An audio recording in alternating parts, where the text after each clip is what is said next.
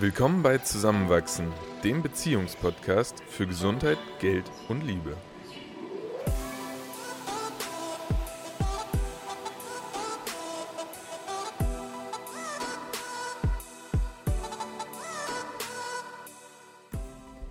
In dieser Folge erfahrt ihr, warum sich der Immobilienkauf lohnen kann, was man dabei alles beachten sollte und welche drei Schritte wir als nächstes machen werden, um eine Immobilie zu kaufen.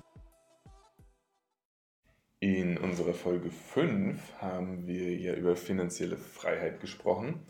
Und eines der ersten Themen, mit denen wir uns jetzt in diesem Rahmen auseinandergesetzt haben, weil auch immer wieder aufploppend in verschiedenen Blogs und äh, von verschiedenen Personen, die sich mit dem Thema auseinandergesetzt haben, war Immobilien. Und jetzt haben wir uns gegenseitig auch im Vorhinein ein paar Fragen gestellt und ich glaube auch individuell dann das eine oder andere vielleicht noch herausgefunden, um zumindest mal ein paar erste Schritte auf dem Gebiet zu unternehmen. Kannst du vielleicht schon direkt sagen, warum es Sinn machen könnte, sich mit dem Thema Immobilien als Investition zu beschäftigen?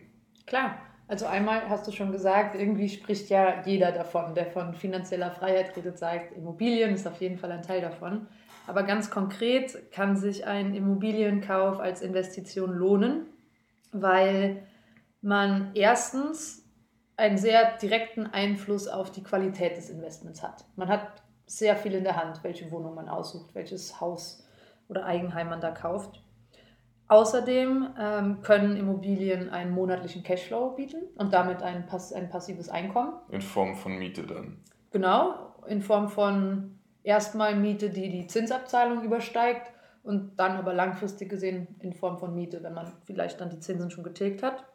Und, und außerdem sind auch sehr hohe Eigenkapitalrenditen erzielbar mit einer Immobilie, weil man durch die Fremdkapitalaufnahme bei Banken einen Hebel mit einbauen kann, mit dem man dann mehr Renditen erzielt als jetzt mit zum Beispiel Aktien oder ETFs. Möglicherweise. Ist natürlich total abhängig davon, welche, welche Wohnung oder welche Finanzierungsform man wählt, aber es ist grundsätzlich möglich.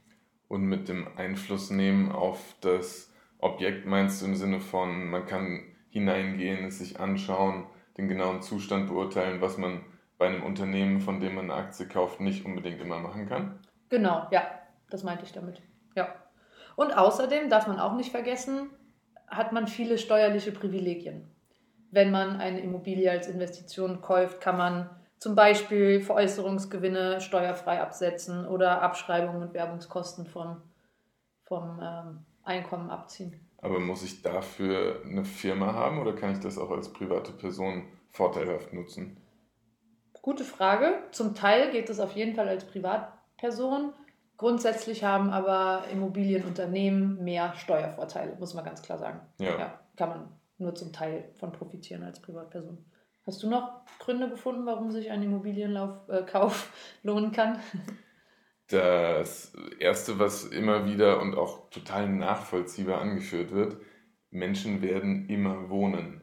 Uns ist bisher noch nicht absehbar, dass dieses Konzept sich komplett äh, ändern wird. Wohnraum ist irgendwo ein unabdingbares Gut und ähm, dadurch, dass man da sehr langfristig planen kann, ist und das haben wir auch schon damals in der Folge zur finanziellen Freiheit angeführt, die Möglichkeit dieser langen Planbarkeit ein extrem guter Vorteil. Mhm. Natürlich ist der Aktienmarkt auch immer mal wieder am Steigen und Fallen und definitiv haben wir gerade rückblickend ein sehr hohes Level am Preis erreicht.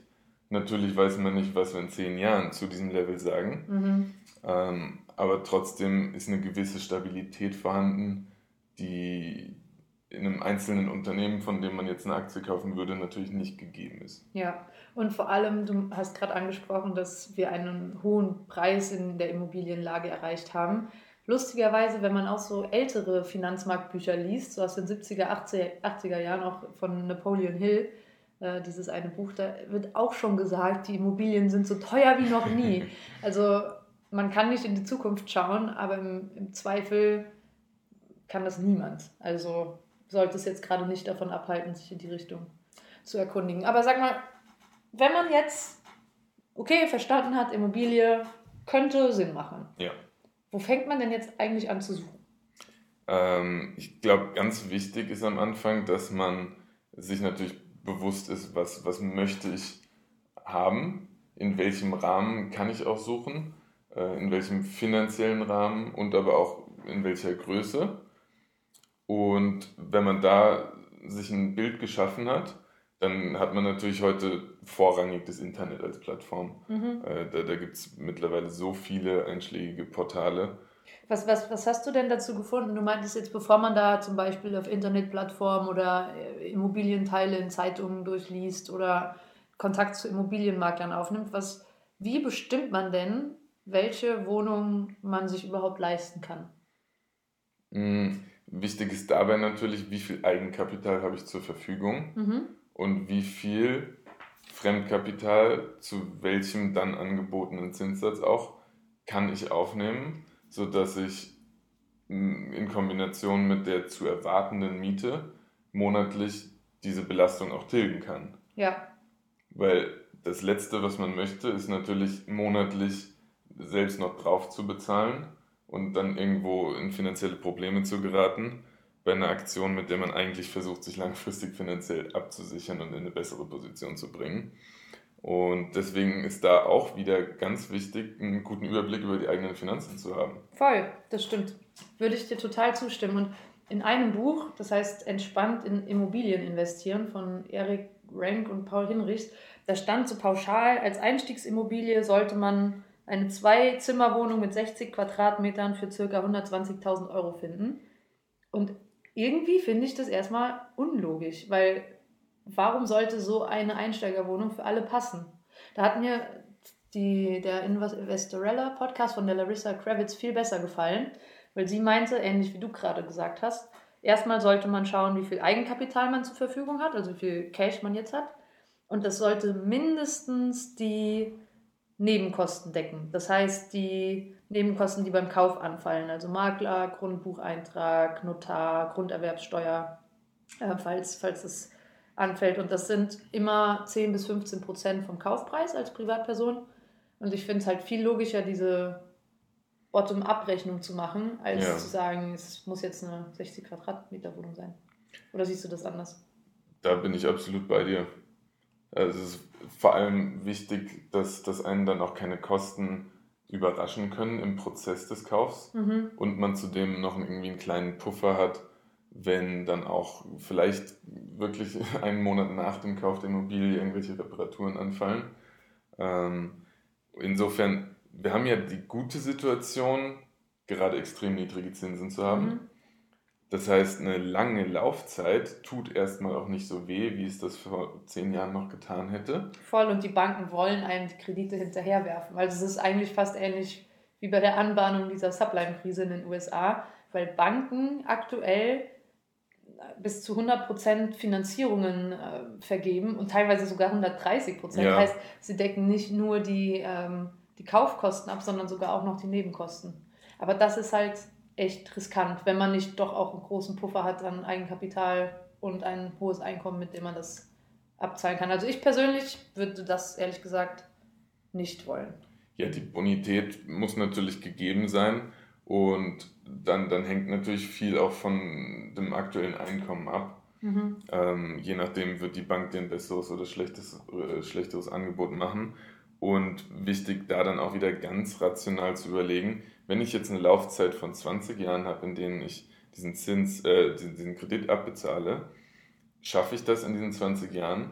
Weil schaffe ich das nicht, können danach natürlich die Zinsen deutlich höher werden, Voll. dadurch, dass sie nicht mehr fixiert sind. Ja, heißt Und dann man sollte, gerät man ins Strudeln. Ja. Das ist gefährlich. ja, heißt man sollte auf jeden Fall immer sehr konservativ planen, Ja. was die Zinsrate betrifft. Auch die eigenen monatlichen Ausgaben im Zweifel überschätzen. Mhm, voll. Also jetzt, ich habe hier so ein schönes Beispiel gefunden und das könnte ja vielleicht auch auf uns zutreffen. Ähm, nämlich da wird vorgerechnet, dass wenn man so 20.000 bis 30.000 Cash hat, zurückgelegt Eigenkapital, ähm, und man dann eine 80 bis 100-prozentige äh, Finanzierung vornimmt, Mhm. man sich bei einer Immobilie umschauen könnte, die irgendwas zwischen 160 und 200.000 Euro kostet. Und dann eine realistische Rückzahlungsrate planen von, let's say, 700 bis 800 Euro im Monat. Und dann hat man nämlich genau die Kriterien, von denen wir eben gesprochen haben. Nach was sucht man jetzt konkret auf diesen Immobilienportalen oder in dem Netzwerk von Immobilienmaklern? Das heißt, in dem konkreten Fall bräuchte man eine Wohnung für auf jeden Fall unter 200.000 Euro, die man aber über 800 Euro vermieten kann. Und dann, und ich habe da schon mal so reingeschnuppert, findet man erstmal recht wenig, ehrlich gesagt. Ja, also ich, ich glaube, wichtig ist vor allem, dass man dann, nachdem man wirklich online sich einen Überblick auch verschafft hat, und dafür ist es online einfach sehr angenehm, ein, Bild von der Lage zu bekommen, ist tatsächlich auch immer noch manchmal die Zeitung sinnvoll, mhm. weil viele, die Privatwohnungen verkaufen, inserieren noch in Zeitungen. Mhm. Also in so lokalen Zeitungen, so ja. für kleinere Städte oder sogar Stadtteile oder Absolut. Regionen. Und weiterführend, wenn man das Ganze auch ernst nimmt, macht es Sinn, sich ein persönliches Netzwerk aufzubauen. Sich mit Leuten auseinanderzusetzen, wo man weiß, die sind entweder vielleicht schon versierter, weil selbst schon mal eine Wohnung gekauft oder sogar beruflich involviert. Und dann hat man nämlich auch manchmal die Möglichkeit, Objekte angeboten zu bekommen, die vorher noch gar nicht auf dem Markt gelandet sind. Mhm. Mhm. Das habe ich auch gelesen. Und vor allem fand ich total spannend, das hat auch die Larissa Kravitz gesagt in ihrem Podcast, dass Immobilienmakler und Maklerinnen oft eine eigene Kreditlinie haben, in, mit der sie Schnäppchen kaufen im mhm. Monat vor allem sind das Schnäppchen, wenn die Verkäufer sehr dringend Geld benötigen und ja. deshalb auch bereit sind, vom Kaufpreis einen Prozentsatz abzuzahlen, dafür, dass das schnell verkauft wird. Und wenn eben die Makler schon in einem Monat ihre Kreditlinie aufgebraucht haben, sie sogar sehr dankbar sind, wenn sie wissen, aha, da ist jetzt der Christoph, der unbedingt eine Immobilie kaufen möchte, schon das ganze Cash bereit hat, auch schon mit seiner Bank besprochen hat, wie das dann ja. ablaufen wird, alle Papiere beisammen hat und ähm, dass die Makler dann eben sehr gerne an Privatinteressenten weiterverkaufen, ja, weil das ja auch für sie den Vorteil bedeutet, die Maklerprovision möglichst schnell zu bekommen. Und vor allem unter der Prämisse, die du auch angeführt hast, die ganzen finanziellen Arrangements schon parat zu haben, kann sowas natürlich auch schneller über die Bühne gehen. Mhm. Und man, man kennt ja vor allem irgendwie dann auch aus studentischer Zeit, die Situation, dass man bei einer Wohnungsbesichtigung auf einmal zu 25 steht. Und das ist ja keine Ausnahme. Mhm. Wenn man dann sagen kann, ich habe die und die Möglichkeiten, das ist schon mit der Bank abgeklärt und äh, ich bin bereit, morgen zum Notar zu gehen und nächste Vereinbarungen zu treffen, da hat man Pluspunkte gesammelt. Deswegen Vorbereitung und wirklich auch Ausarbeiten der eigenen Situation ist in dem Fall extrem hilfreich und kann da deutlich schneller zum Ziel führen, weil am Ende ist das natürlich ein komplexerer Prozess, als einfach nur einen Mietvertrag zu unterschreiben. Voll, total, das stimmt. Und hast du herausgefunden, was man da genau vorbereiten soll? Also wie kann man sich als Käufer positionieren, der schon alles vorbereitet hat? Was, was muss man da mitbringen zu so einem, zu so einem Besichtigungstermin? Äh, wichtig ist natürlich erstmal zu wissen, worauf man dann bei der Wohnung selbst auch achten möchte. Und das macht, denke ich, auch immer einen vertrauenswürdigen Eindruck zu wissen, man läuft da nicht einfach hinein und unterschreibt irgendwas, weil einem die Raumaufteilung gefällt, ähm, sondern wirklich im Detail schauen, was ist vorhanden, was ist nicht vorhanden, wo könnten noch Mängel sein. Ah, ich meinte es gerade anders. Also bevor wir jetzt in die Immobilienkauflage gehen und diese Makro- und mhm. Mikrofaktoren, war jetzt meine Frage eher darauf bezogen, was man als Person, wenn man jetzt auf zum Beispiel eBay Kleinanzeigen ein Wohnungsschnäppchen findet, was du mitbringen solltest, wenn du jetzt zu der Besichtigung gehst. Hast du da irgendwas gefunden? Eben zum Beispiel Direktdokumente, die äh, eine Planung der Finanzierung untermauern, ein Bonitätsnachweis, mhm. ein Einkommensnachweis, mhm. ähm, dann vielleicht auch direkt nach Möglichkeit, äh, okay, das geht dann so ein bisschen über das eigene wieder hinaus, aber auch nachfragen, ob es möglich ist, äh, über Informationen über die Liegenschaft und die Verwaltung dort zu bekommen, also Einsicht in Besprechungen der, der anderen Parteien im Haus. Okay, also erstmal man selbst mitbringen sollte auf jeden Fall die Aufstellung über, seine, über sein Vermögen. Ich habe auch gefunden, eine Haushaltsrechnung sollte man mitbringen, Gehaltsbestätigung, Bestätigung von Ersparnissen, Eigenkapital und die aufbereiteten Daten für den Bankdeal. Also dann ja, wäre man so wirklich super gut vorbereitet, um, um in die Wohnung zu gehen. Und jetzt hast du eben schon was voll Wichtiges angesprochen, nämlich mhm. äh, was man jetzt beim Immobilienkauf konkret beachten soll, also wenn es jetzt um das Objekt geht. Was hast du da so gefunden, zum Beispiel zu dieser, es wird ja dann oft angeteilt, eingeteilt zwischen Makrolage, Mikrolage und dem tatsächlichen Objekt, wenn man die Besichtigung vornimmt? Was, was ist denn da zum Beispiel bei dieser Makrolage so? Da ist natürlich erstmal dann wirklich groß betrachtet, was, was das für eine Stadt? Mhm. Ist das eine Stadt, die, die noch wächst?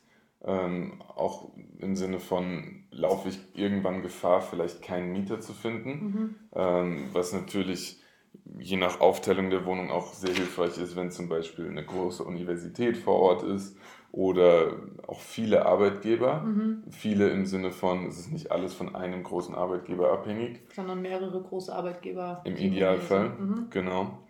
Und dann weiterführend natürlich, in was für einem Stadtteil ist die Wohnung auch. Mhm. Ähm, es macht in Hamburg natürlich einen Unterschied, ob eine Wohnung äh, mitten an der Alster oder in St. Pauli gelegen mhm. ist. Das kann je nach Wohnung und je nach Zielgruppe beides super vorteilhaft sein, aber es macht einen Unterschied. Ja, Voll. Und auch die Lebensqualität ist ja ganz anders, je nach Stadt, aber auch je nach Stadtteil. Ja. Und auch abhängig von der Infrastruktur, von der Verkehrsanbindung, von ja. Luftverschmutzung, von.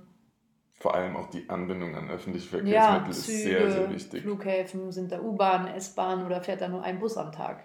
Wie sieht es mit Schulen, Kindergärten aus? Mhm. Ist der Supermarkt in der Nähe? Mhm. Sind doch Überlegungen, die man zumindest einmal getätigt haben sollte. Und dann kommen ja auch noch Punkte dazu, wie, wie so die, die Wohnungspolitik in der Stadt. Mhm. Also das kann man natürlich auch ad absurdum führen, mhm. aber es gibt doch relevante Überlegungen, die, die einmal ja, durchdacht werden sollten. Voll, weil hier in Wien zum Beispiel, wenn wir jetzt gerade bei, bei rechtlichen, politischen Grundlagen sind, gibt es ja zum Beispiel eine ganz klare Mietpreisdeckelung bei Altbauwohnungen. Ja. ja. Das heißt, es macht also das ist eine sogar sehr niedrige Miete, die man damit erzielen könnte. Das heißt, wahrscheinlich, erste Vermutung, es macht schon mal Sinn, eher nach Neubauwohnungen zu schauen oder halt nicht nach Altbau. Das stimmt. Objekten. Und hinzu kommt ja auch, dass Wien als Stadt jedes Jahr sehr viele neue Wohnungen baut, mhm. das teilweise sogar rechtlich verankert ist, wo man ja auch sehen kann, was passiert, im gegenteiligen Fall, zum Beispiel in Frankfurt, werden deutlich weniger neue Wohnungen jährlich äh, gebaut und die Preise explodieren. Absolut oder relativ? Die neuen Wohnungen? Ja, weil Wien ist halt auch eine größere Stadt als Frankfurt. Sowohl als auch. Aha, okay. Und okay, jetzt äh, voll klar dieses ganze Makroumfeld und sagen wir mal, Wien, lebenswerte Stadt. Es ist zwar generell ein niedrigerer Mietpreisspiegel als in manch anderen deutschen Städten, aber dafür sind ja auch die Kaufpreise der Wohnungen niedriger und insgesamt könnte man bestimmt Objekte finden, die spannend sind. Was gibt es denn da in diesem, in diesem Mikroumfeld noch zu beachten? Ähm, wenn man jetzt dann eine Wohnung in einem Objekt kaufen möchte, dann ist im Rahmen dieser Gesamtliegenschaft sind dann natürlich noch andere Parteien irgendwo involviert und manchmal gibt es ja auch noch sowas wie einen gemeinsamen Innenhof. Also irgendwo tritt man noch mit anderen Parteien in Interaktion und da wäre es dann eben sinnvoll zu schauen, Gibt es Protokolle von diesen Eigentümerversammlungen? Gibt es äh, Probleme in dem Haus, über die man Bescheid wissen sollte? Sei es sowas wie marode Rohre oder immer mal wieder Probleme mit der Hausverwaltung, weil solche Probleme möchte man natürlich irgendwo auch vermeiden. Ja, und gute Makler, Maklerinnen weiß ich bisher nur theoretisch, aber da steht auf jeden Fall öfter, dass sie äh, solche Mappen vorbereiten, für die Besichtigung, wo eben zum Beispiel genau dieses Eigentümerversammlungsprotokoll drin ist und wo man eben auch echt genau schauen soll, ist zum Beispiel für nächstes Jahr eine Sanierung des Treppenhauses geplant, wofür nochmal viel Geld aufgenommen werden muss. Ja. Oder gibt es sogar, wie heißt das, Reparaturfonds oder Reparaturrücklagen? Mhm. Und wenn ja, in welcher Höhe von der Eigentümergemeinschaft, die solche Sanierungen decken könnten? Ich würde sogar als Mieter sowas in Zukunft, glaube ich, mal einsehen wollen. Mhm. Das haben wir damals auch gar nicht beachtet und es ist uns nicht auf die Nase gefallen. Ja. Aber ein Punkt, wo ich beim Lesen drüber gestolpert bin und dachte, es ist gut zu wissen. Voll, weil sehr naheliegend. Wenn dieser, wenn dieser Reparaturfonds bei Null ist, sollten direkt die Alarmglocken angehen, außer das Haus ist gerade nagelneu renoviert mhm. worden und alles im besten Zustand. Aber sonst würde es bedeuten, dass äh, die Hausverwaltung sehr bald einen Kredit aufnehmen muss, der wiederum die Betriebskosten extrem nach oben treiben würde. Und höhere Betriebskosten heißt insgesamt höhere Mietkosten für den, für den Mieter und weniger Miete, die man selbst als, als Immobilienbesitzer erzielen kann. Also das ist echt total wichtig, diesen, diesen Reparaturfonds anzuschauen. Hast du noch herausfinden können, welche ähm, anderen Punkte jetzt dann irgendwo relevant werden, wenn man sagt, ich habe dieses Objekt gefunden und in Anbetracht aller Punkte, die wir jetzt auch so erwähnt haben, passt das extrem gut für mich. Eigentlich möchte ich das kaufen und die Finanzierung hätte ich auch. Mhm. Was ist die Frage? Was wäre dann so der nächste Schritt und wen müsste man dann kontaktieren? Weil oft ist ja dann immer noch ein Notar involviert, der eigentlich alles Vertragliche regelt. Und ich, ich war auch überrascht und vielleicht hast du da auch noch irgendwas finden können, wie viele Parteien letztlich dann da noch hinzukommen. Man muss irgendwie den Grundbucheintrag noch äh, ja, anleiern, man muss dem Finanzamt Bescheid geben. Und es sind doch viele Punkte, die, die irgendwo beachtet werden müssen, damit das alles geregelt vonstatten läuft und überall festgehalten ist, welche Schritte hier gerade getätigt wurden. Total. Und ja. dann auch wieder die Dokumentation natürlich unglaublich wichtig, sodass im Nachhinein immer wieder gesagt werden kann, das wurde gemacht, das wurde nicht gemacht, das wurde bezahlt und das wurde nicht bezahlt. Ja. Ja, das stimmt. Also Kaufverträge, Mietverträge, die Notarbesuche und die Prozedur ist nochmal ein Gebiet, mit dem ich mich auf jeden Fall beschäftigen muss, nachdem ich erstmal sicher darüber mhm. bin, wie, wie findet man jetzt ein Objekt und wie läuft die Finanzierung und wie kommt man jetzt in so ein Netzwerk rein. Ja, und absolut. Also für uns ganz konkret, was würdest du denn sagen, was sind die, was sind die nächsten Schritte, die wir da machen müssten? Ähm, Oder machen wir, wollen. Genau, wie wir auch gerade eben äh, gesagt hatten, ist für uns als erstes wirklich essentiell herauszufinden, welche Möglichkeiten haben wir für uns was du meinst können, jetzt finanziell? Genau, was, mhm. was können wir finanziell im Moment selbst bereitstellen? Mhm. Und dafür checken wir jetzt erstmal, wie viel Eigenkapital können wir dafür jetzt schon aufbringen? Ja. Wie sehen unsere zukünftigen konservativ erwarteten Cashflows aus, ja. im Sinne von Gehalt? Monatlich. Monatlich. Und dann, wie viel Fremdkapital wollen und können wir aufnehmen, zu welchen Bedingungen, bei welcher Bank? Richtig. Mhm. Und da schadet es meiner Meinung nach auch nicht, schon mal Informationen einzuholen. Ich glaube, wir kennen auch beide Leute, also Freunde auch, die in, in der Bankenbranche tätig sind und einfach da Erfahrungswerte mal unverbindlich äh, uns geben könnten. Hallo ohne, Mama! ohne dass man da jetzt äh, schon sich an irgendeinen Vertrag binden muss. Ja. Äh, dass man auch mal eine Vorstellung bekommt von den Möglichkeiten. Voll. Und sobald man da wirklich harte Zahlen hat und wirklich harte Zahlen, also keine ungefähr, mhm. ähm, kann man dann den, den Markt eigentlich sondieren und schauen, welche Möglichkeiten in Bezug auf die Größe und Lage der Wohnung hat man und wie, wie sind da die Möglichkeiten. Voll. Das heißt ganz konkret, wenn wir jetzt den Kauf, möglichen Kaufpreis bestimmt hätten ja. und die notwendige Miete, die erzielt werden muss, um unseren Kredit dann abzubezahlen, mhm. würden wir auf Immobilienstammtische gehen, ja. Verschiedene Internetplattformen anschauen, wie zum Beispiel hier in Österreich Willhaben oder eBay Kleinanzeigen mhm. oder wie du gesagt hast, auch ähm, analoge Materialien wie Zeitungen und ja. die Anteile davon oder eben sogar schauen, ob man im Bekanntenkreis Verkäufer kennt, die gerade Absolut. Immobilien verkaufen wollen immer wieder wird man ja auch überrascht, wenn man mit jemandem ein Thema anspricht, dass die Person auf einmal was dazu sagen kann oder einen auch weitervermitteln kann, mhm, mhm, weil dann hat sich jemand doch schon mal damit auseinandergesetzt und vielleicht hat XY dann nicht gerade selbst was anzubieten, aber kennt jemanden wieder weiter. Ja, deswegen auch einfach ein bisschen kommunikativ bleiben und die Augen offen halten. Voll. Und dann, wenn man sich die Wohnung anschaut, haben wir auch gesagt, soll man unbedingt in alle Materialien Einsicht halten, auch am besten ein Expertenteam haben, was sagen kann, sind die Leitungen da gerade alle Ja, intakt, Gas, schaden. Wasser, Strom. Ja. Und dann, wenn man sich sicher ist, das Objekt passt, Makrolage, Mikrolage, die Objektdaten, Etage und so weiter, Mhm. müssten wir uns noch informieren, oder ich mich auf jeden Fall, Ja, was passiert denn dann nach der Kaufentscheidung? Also alles passt, wir haben unsere Unterlagen, was dann? Ja, also es gibt ja wirklich viele sehr gute Checklisten. Ähm, auch direkt aus Wien kommt, gibt es ja den Investment Punk zum Beispiel, der ja wirklich vor allem im Immobiliengewerbe sehr viel Erfahrung hat und sich auch zur Aufgabe gemacht hat, das so ein bisschen nach außen zu tragen. Kauf dir kein Eigenheim in der Pampa, sagt er immer. auf, auf Pump.